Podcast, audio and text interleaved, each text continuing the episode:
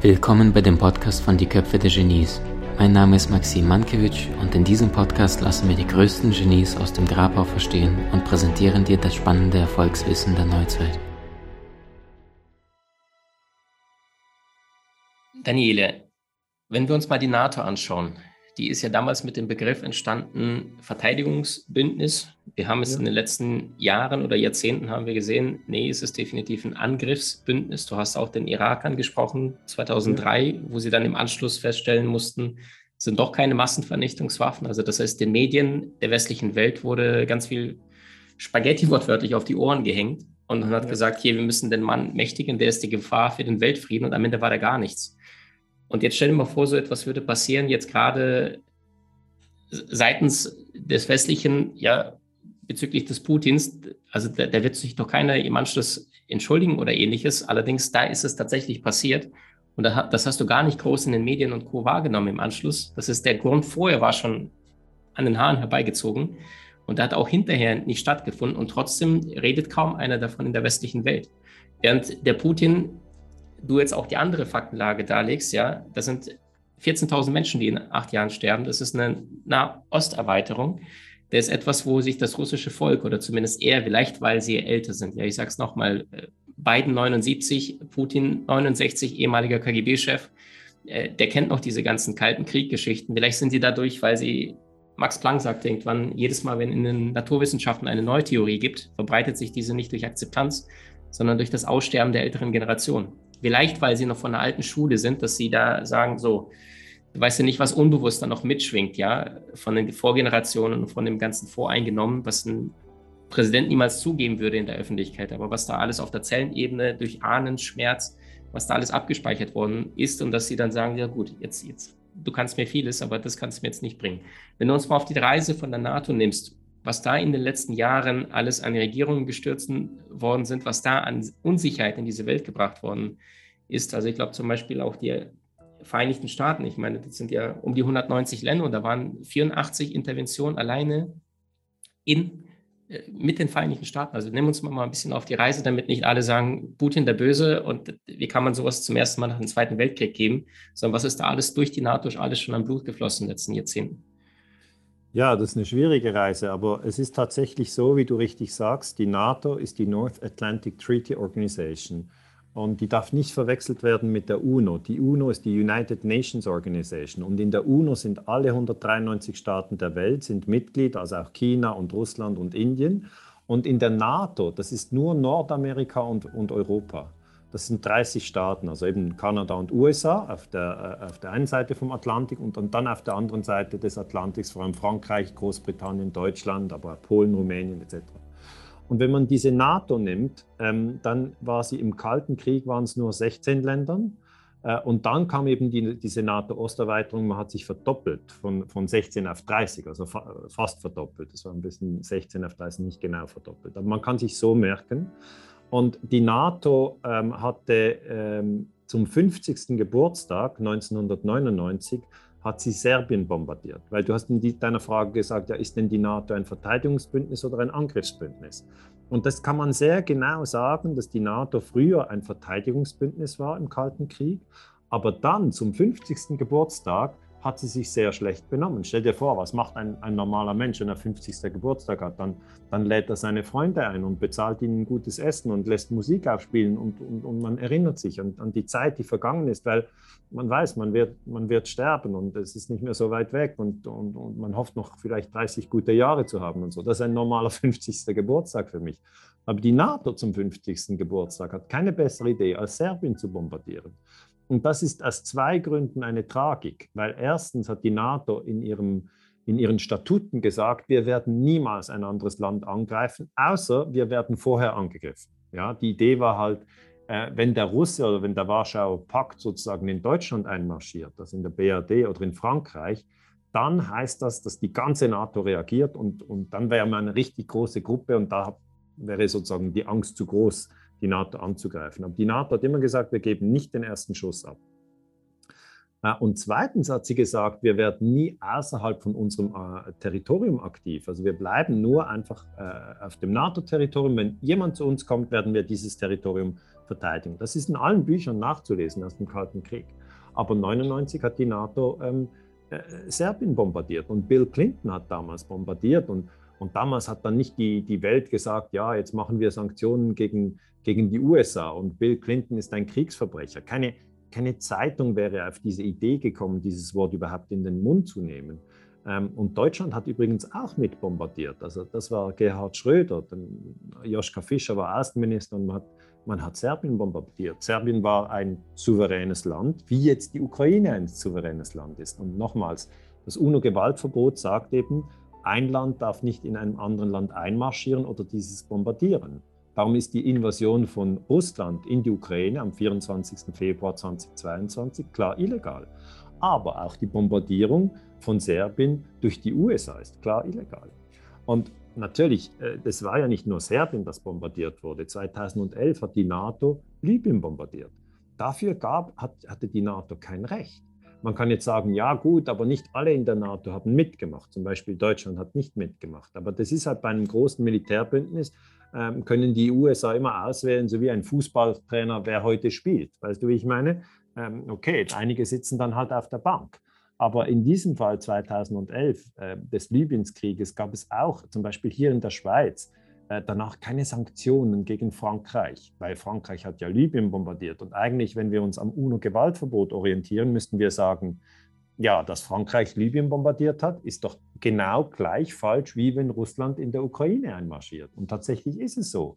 Wenn wir die Analyseebene so anheben, dass wir von oben auf die Dinge schauen und nicht irgendwie in dieser in dieser ja, aufgewühlten äh, Propaganda stecken bleiben, sondern wirklich eine systematische Analyse machen, dann müssen wir sagen, ja, 2011, ähm, was haben damals unsere, unsere Zeitungsredakteuren und Nachrichtensprecher äh, auf ZDF oder ORF oder SRF äh, gesagt? Gar nichts. Sie haben einfach gesagt, Gaddafi, das ist ein böser Mann, wenn der bombardiert wird, ist eine tolle Idee. Also so in etwa wurde das dargestellt. Und ähm, es war ja nicht nur Libyen, es war dann Syrien vor allem. In Syrien ist zuerst ein Bürgerkrieg ausgebrochen, aber dort haben auch die Amerikaner alle bewaffnet in Syrien, die gegen Assad waren. Assad, äh, der äh, Präsident von Syrien, hat dann gemerkt, okay, es gibt einen Aufstand im Volk, aha, die Amerikaner liefen Waffen an die Aufständischen und ich werde bald gestürzt. Und hatte große Probleme, er wäre fast gestürzt worden, weil dann der amerikanische Präsident Obama hat 2014 Syrien bombardiert ja, ich habe die Schweizer Zeitungen angeschaut. Was stand da auf der Titelseite?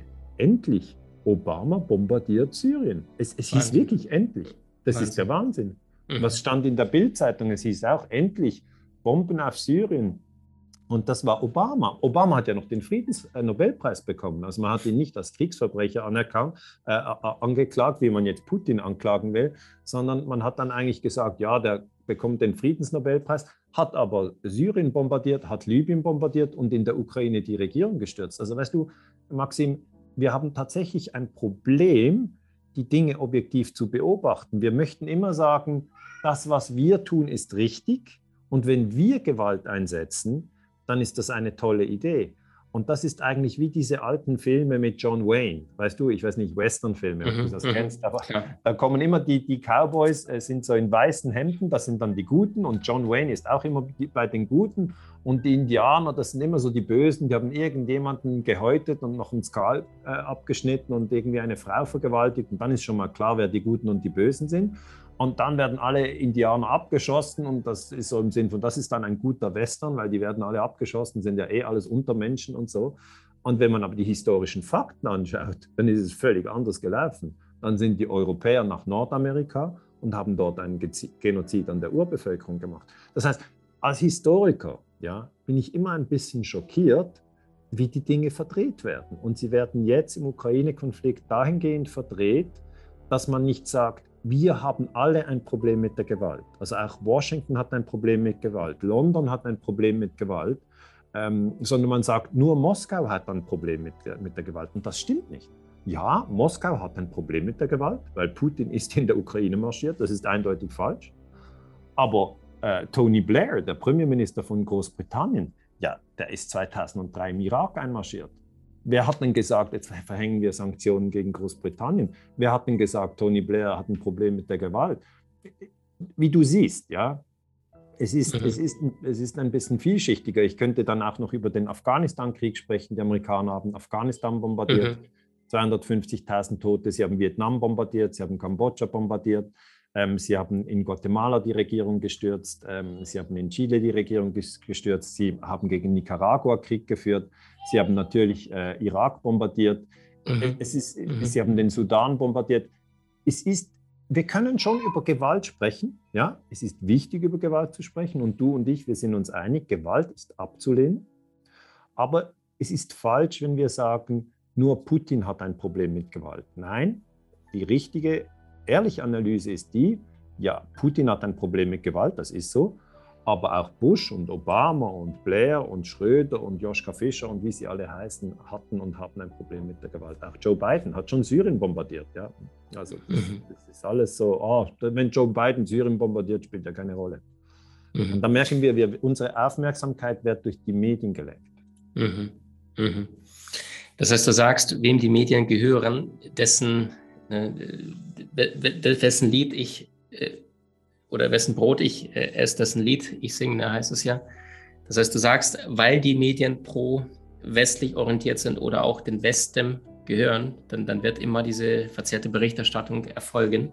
Was können sich denn Menschen heutzutage geben und tun, damit sie nicht die ganze Zeit nur von A bis Z jede Sendung im Österreich, Deutschland, Schweiz durchschauen und dann am Ende das Gefühl haben, ich habe verstanden, wie die Welt ist.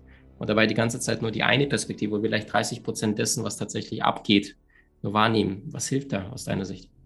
Ja, das Beste ist, wenn man so wie du mehrere Sprachen spricht. Also das sind schon mal Leute, die gesegnet sind. Wenn man Russisch kann, dann soll man Russisch zuhören. Wenn man, wenn man Deutsch kann, soll man Deutsch zuhören. Und wenn man beide Sprachen kann und dann noch Ukrainisch dazu, soll man alle drei Sprachen hören. Und dann wird man merken, jede Seite sagt, sie hat recht. Und jede Seite betreibt Zensur. Jede Seite ähm, versucht eigentlich ihre Operationen als gerecht darzustellen und, den, und dämonisiert den Gegner. Das war immer so. Weißt du, das war immer so in der Kriegsführung.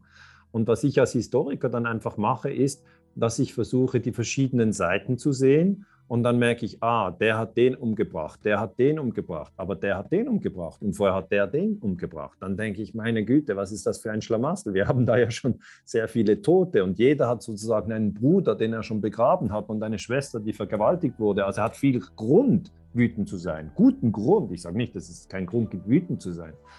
Aber wenn wir, wenn wir dann sagen, okay, hm, was ist das Grundproblem? Und das Grundproblem ist tatsächlich, dass wir immer noch in der Gewaltmatrix drinstecken, dass wir also auch jetzt zum Beispiel die Rüstungsausgaben erhöhen, dass wir Kriegsmaterial in die Kriegsgebiete liefern und das wird das Problem nicht lösen. Sondern das Einzige, was wirklich ähm, uns aus dieser Sache herausbringen kann, meiner Meinung nach, ist, wenn man aufhört, Gewalt einzusetzen. Wenn man sagt, aus der Ukraine machen wir so etwas wie Österreich oder wie die Schweiz. Wir machen aus der Ukraine einen neutralen Staat. Die Russen ziehen ihre Truppen wieder zurück. Die Amerikaner hören auf, äh, sozusagen Waffen in die Ukraine zu liefern. Die Amerikaner hatten auch äh, Soldaten, die dann wieder die ukrainischen Soldaten trainiert haben, aber das war verdeckt, das war geheim. Also mit dem hören sie auf, alle hören auf mit ihren Spielen und ziehen sich zurück. Das ist das Beste, was wir erwarten können für die Ukraine. Und die Menschen, die die verschiedenen Zeitungen lesen, die sollten mal versuchen, eine ganz andere Zeitung zu lesen. Ja?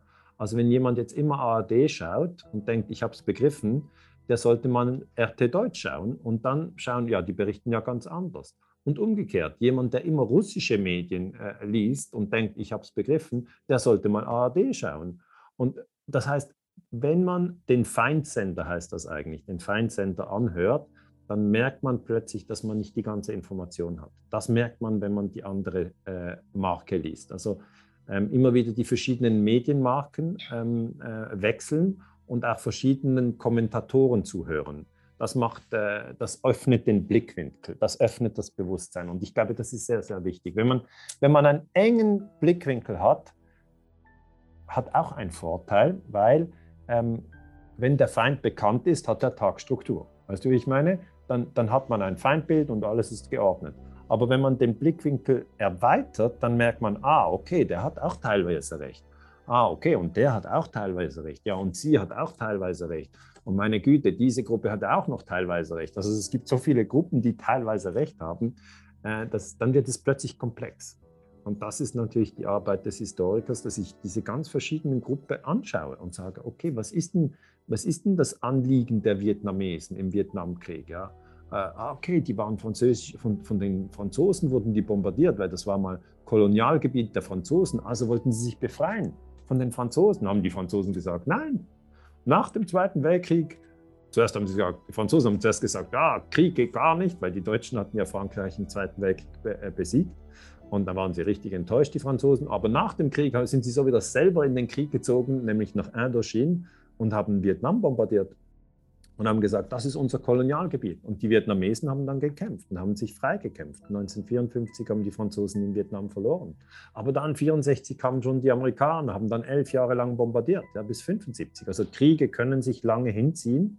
Die Amerikaner haben dann in Vietnam auch verloren. Aber das, was ich sagen möchte, wir haben schon lange ein Problem mit Gewalt. Schon lange. Das ist nichts Neues. Aber das, was jetzt neu ist, ist, dass dieser Informationskrieg eigentlich sehr, sehr intensiv da ist, aber wir die Möglichkeit haben, unsere eigene Information zu suchen über das Internet. Es gibt viel Zensur, vieles wird abgeschalten, aber wer sucht, ja, der findet abweichende Stimmen. Muss halt die abweichenden Stimmen auch suchen. Ich, ich bin jetzt zum Beispiel eine abweichende Stimme und ich sage, ja, es gibt ja eine Vorgeschichte, ja. Aber die meisten, äh, also ich sage mal, die meisten äh, großen Medienmarken blenden die Vorgeschichte total aus. Sondern sie haben lieber ein einfaches Feindbild. Russland ist für alles verantwortlich. Äh, Putin ist der schlimmste Kriegsverbrecher, den es gibt. Und vor ihm hat es noch nie einen Kriegsverbrecher vergeben. Das wird so erzählt, aber das stimmt so nicht.